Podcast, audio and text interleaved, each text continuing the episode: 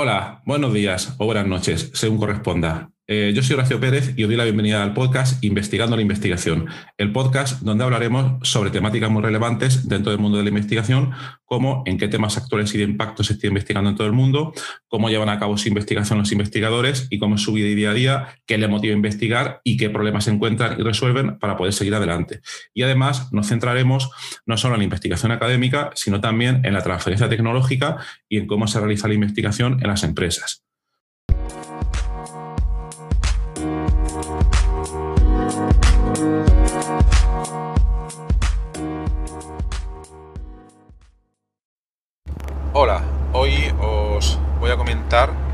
Sobre una idea que me surgió al leer hace poco un, artículo de un escritor que se llama Tim Denning.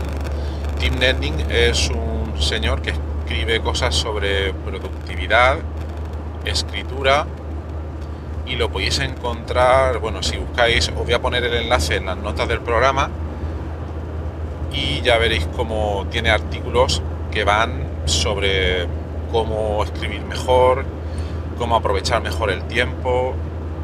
Yo lo conocí o lo encontré eh, a través de la aplicación. Hay una app que se llama Medium, no sé si la conocéis, pero te permite, eh, yo estoy suscrito ahora mismo por unos 5 euros al mes, te permite mm, recibir eh, posts de blogs que están relacionados con temas que tú previamente has especificado a la aplicación.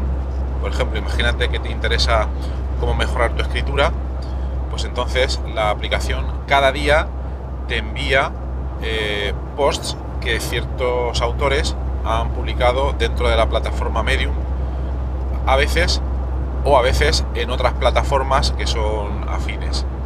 Y se supone que utiliza un algoritmo de inteligencia artificial para enviarte toda esa información, pero la verdad es que no sé cómo lo hace, pero la verdad es que acierta y normalmente suelen ser posts bastante, bastante eh, relacionados con las palabras clave o los temas que tú le hayas dicho y luego como es de pago, pues te llega el texto del artículo sin propaganda, sin anuncios y se hace muy fácil de leer, la verdad, sobre todo en la aplicación móvil.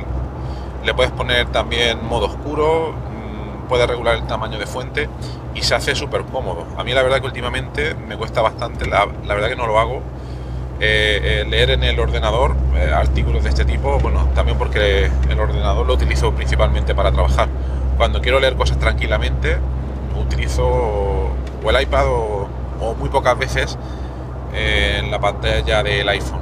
Bueno, pero lo que os quería comentar es que me llegó un artículo de este señor, de Tim Denning, donde daba unos consejos para incrementar la calidad de tu, de tu escritura.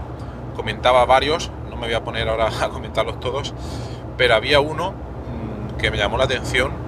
Eh, un consejo, es este típico consejo que cuando te lo dicen lo ves bastante obvio. Y entonces os voy a comentar este consejo y luego también alguna, alguna interpretación mía.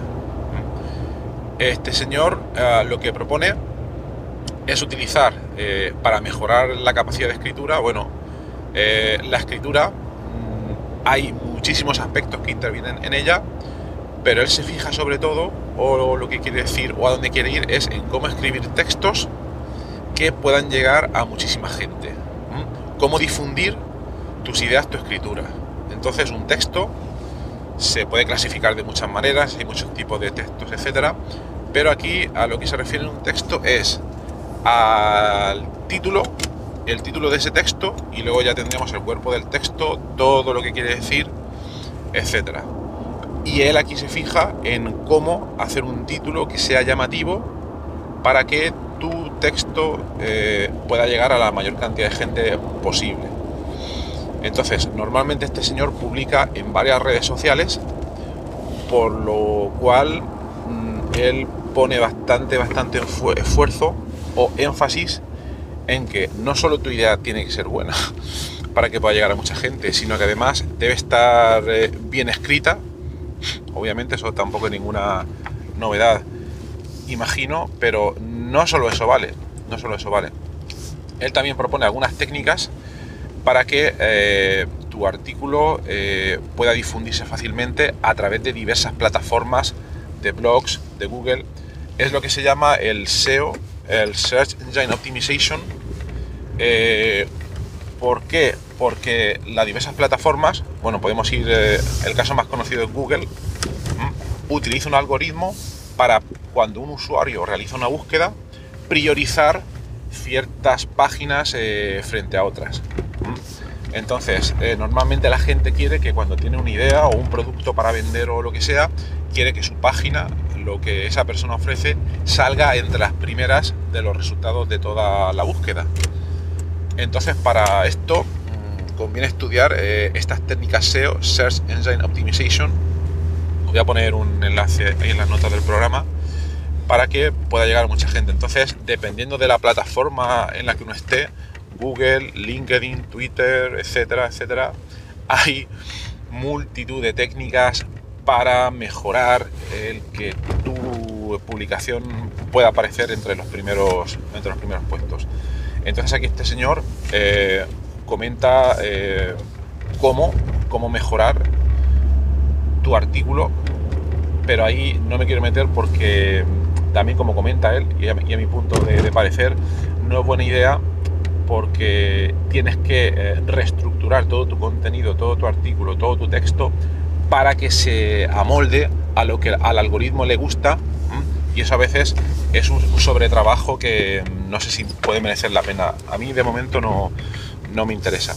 Lo que me interesa es lo que comenta luego que dice, vale, eh, vamos a suponer que lo que quieres es, eh, vamos a suponer que has tenido una buena idea, la has escrito bien, quieres difundirla en las redes sociales o, bueno, él comenta de difundirla en las redes sociales, por ejemplo Twitter, entonces debes optimizar tu título.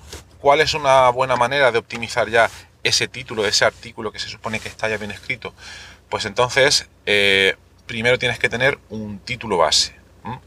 Recomienda tener un título base imagínate que tienes una idea para, no sé, mm, hacer un cálculo de alguna nueva manera, que antes no se podía hacer.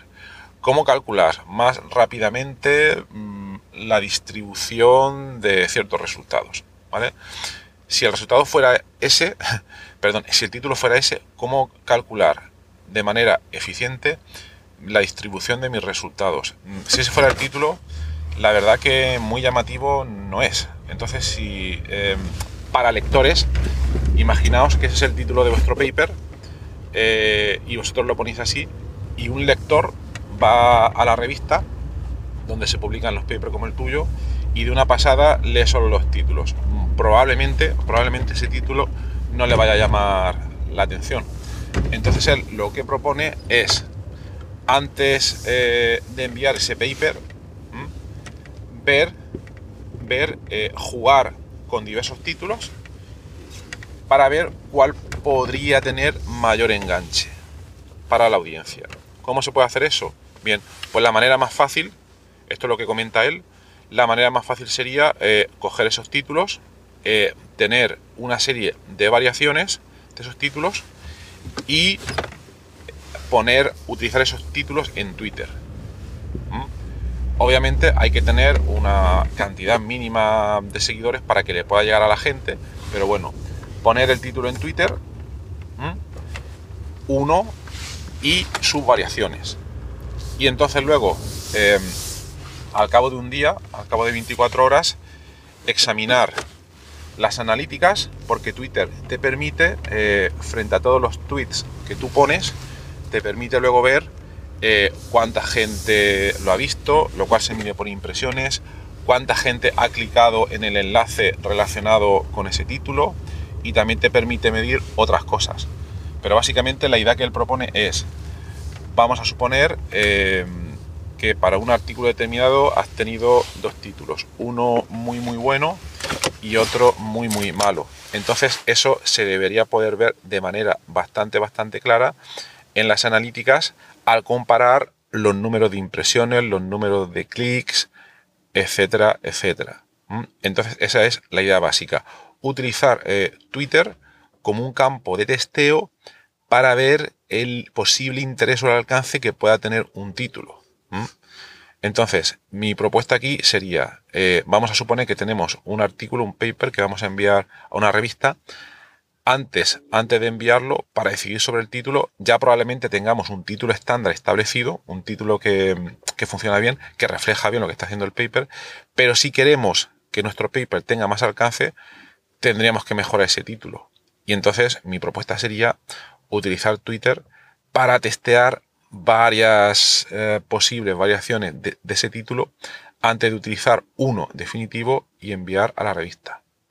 Eh, ojo, cuidado, cuidado que esto solo se puede hacer y este es un problema que de momento no se me ocurre cómo solucionar. Esto solo se puede hacer cuando mediante el título de tu paper no puedes revelar información confidencial o información útil. Porque imagínate, imagínate que el título, por resumir, es que, eh, no sé, tomar cerveza y hacer el pino puente puede incrementar tu reflejo mil veces. Es una mentira, es una tontería, es una estupidez, pero es por poner un ejemplo.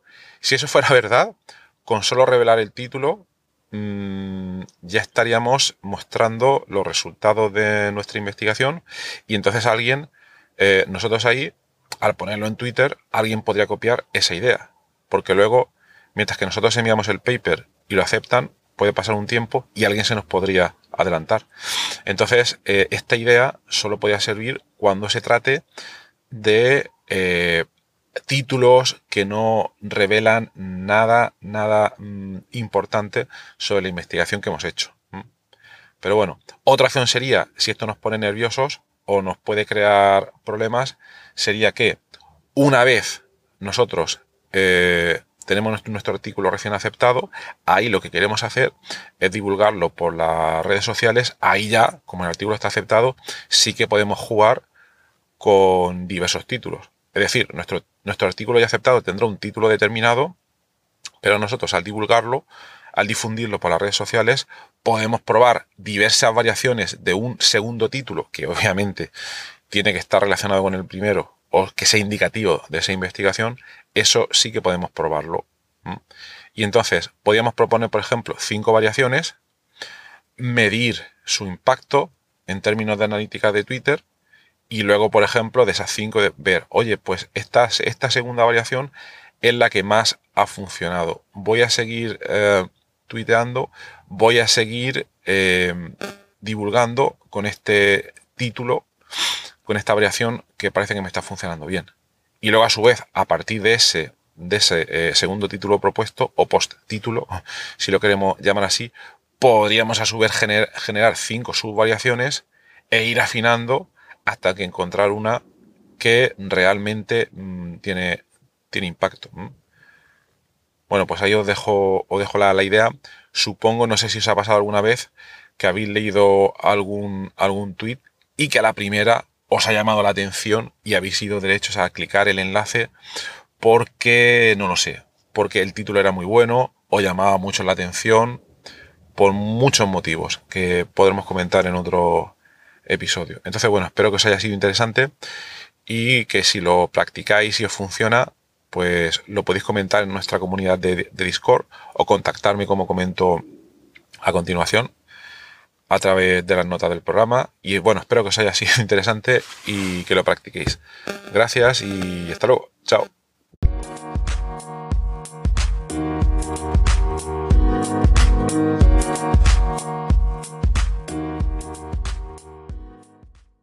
Gracias por estar ahí y por escuchar este podcast. Eh, os recuerdo que en la nota del episodio tenéis los detalles sobre muchas de las cosas que hemos hablado hoy y también un formulario donde si quieres puedes opinar sobre el podcast, para bien o para mal, como quieras, estás en todo tu derecho y también sugerir si quieres un próximo entrevistado o tema que está relacionado con la investigación, claro, pues tu opinión me parece muy importante y tanto a mí como a toda la audiencia de este podcast que, que va creciendo y que va contando muchas cosas interesantes. También comentar que si te interesa alguna de las técnicas que hemos hoy de manera muy breve en el podcast. Me puedes contactar directamente y te puedo dar más detalles. Y por último, si te ha gustado, te agradecería muchísimo que lo recomendases a quien veas que le puede interesar y difundirlo por las redes sociales o donde sea. Y nada, y si estás en Apple Podcast, eh, pues ponernos ahí cinco estrellas o cuatro como quieras. Siempre viene bien. Muchas gracias. Hasta luego.